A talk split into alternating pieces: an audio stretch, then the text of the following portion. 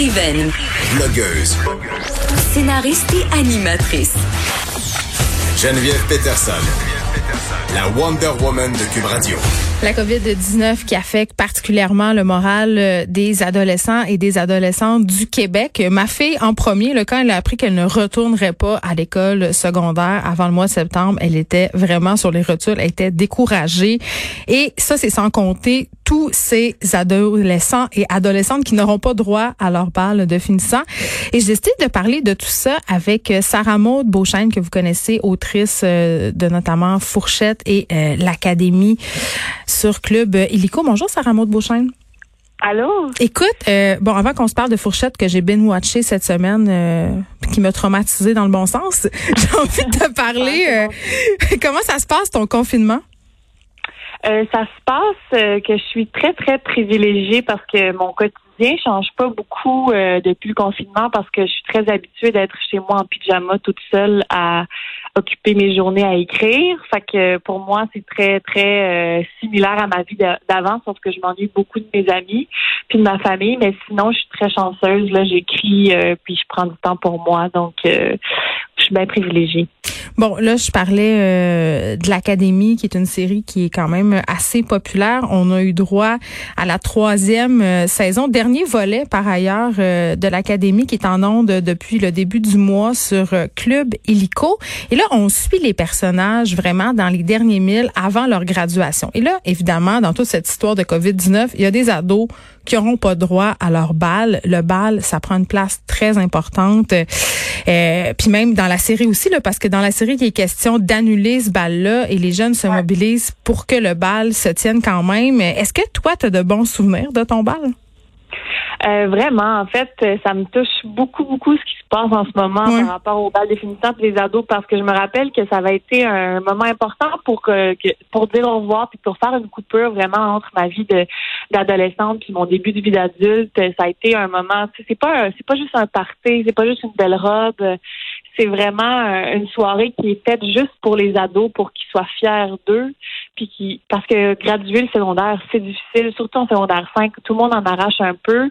Euh, pour moi, le bal de finissant, c'est vraiment plus qu'une soirée. Euh, c'est un rituel, c'est une manière de, de souligner à quel point on a travaillé fort. Puis ça m'attriste énormément que les ados aient pas cette soirée-là. Puis c'est fou que l'Académie euh, saison 3 soit sortie tout récemment. Puis le bal est au centre de, de la mm. saison 3. Puis pour la raison suivante, c'est que pour les, les, les élèves de l'Académie, c'est vraiment un rite de passage. Puis ils, y tiennent énormément, puis puis ils vont travailler fort pour garder ce, rituel-là. Fait que c'est comme un peu euh, étrange comme hasard qu'on ait vraiment centré cette saison-là sur ce rite de passage-là, puis que ça sorte en ce moment, c'est particulier. Puis là, euh, bon, euh, évidemment, le bal, tu le sais, là, c'est un closure. On a besoin de ça pour passer à autre chose. En tout cas, moi, je n'avais besoin. Et là, quand le gouvernement a annoncé qu'il trouverait une façon pour que les ados aient droit à leur bal, est-ce que est-ce que tu penses que ça va avoir euh, le même effet qu'un qu'un rassemblement physique? Ben c'est sûr que ça va être différent, mais ce qui est touchant là-dedans, c'est qu'on va se débrouiller pour le faire vivre aux mm. ados d'une manière ou d'une autre. Je vois Mammouth qui vont faire un, espèce de balle de finissant à leur manière aussi, qui est super euh, efficace. Je pense que l'important, c'est que les ados se sentent pas mis de côté ou oubliés. Euh, mais je pense qu'ils se sentent tout seuls en ce moment.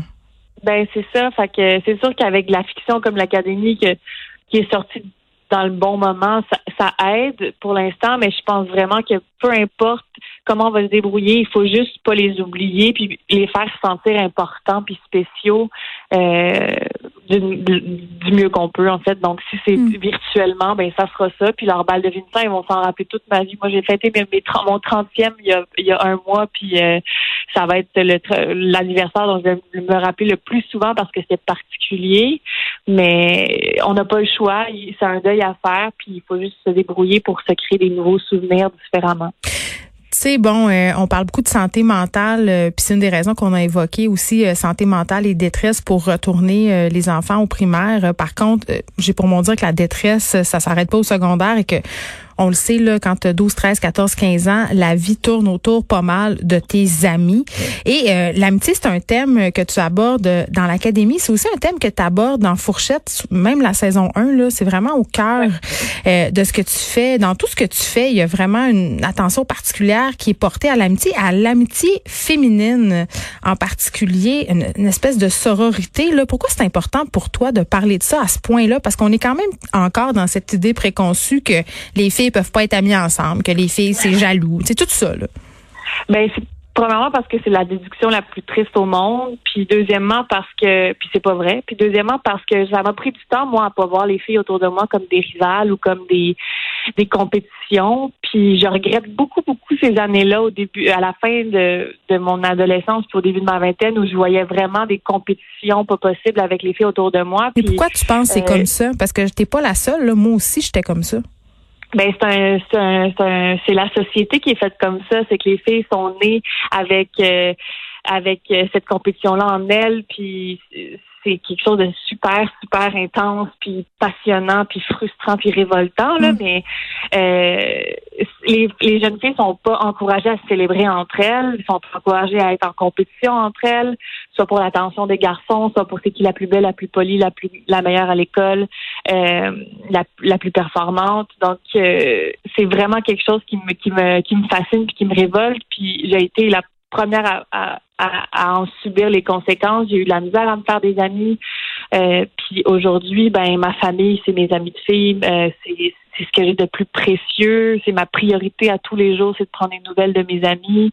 Euh, les plus grands moments de bonheur que j'ai eu dans ma vingtaine, c'est avec mes amis de filles. Puis euh, j'ai vraiment le goût de passer le message que il faut vraiment se, se tenir les coudes puis essayer de se comprendre au lieu de s'inventer des compétitions parce que en bout de ligne, ce qui en ressort, c'est, c'est pas mal la chose la plus, la plus précieuse dans ma vie. Il nous reste une minute, Sarah Maud. Euh, bon, t'écris des livres, tu devais en sortir un au mois d'avril, c'est reporté là, pour les raisons que l'on sait. Mais il y a un concours que je trouve vraiment intéressant, ça s'appelle Livre-toi. C'est un concours euh, qui se déroule jusqu'au 31 mai, qui invite les ados de partout à travers le Canada à soumettre une petite vidéo pour présenter leur livre québécois ou même un livre franco-canadien qu'ils aiment. Et euh, toi, tu, parce que moi j'ai l'impression, en tout cas comme mère d'ado, que les livres peuvent pas gagner contre les téléphones intelligents. Ben, c'est vrai que c'est une compétition un peu perdue d'avance. Même moi, je la perds. oui, moi aussi, je la perds, inquiète pas.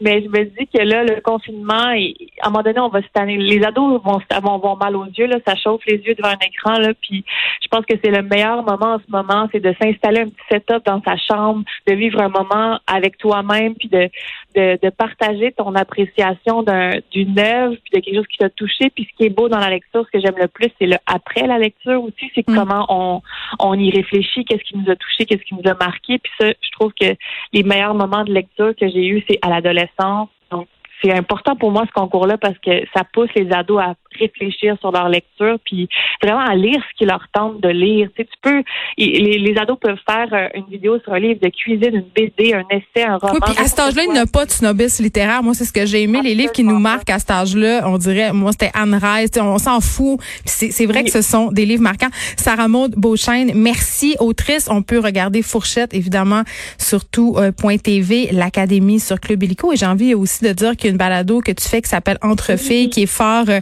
intéressante. On peut euh, l'écouter aussi. Merci beaucoup. Merci beaucoup à toi.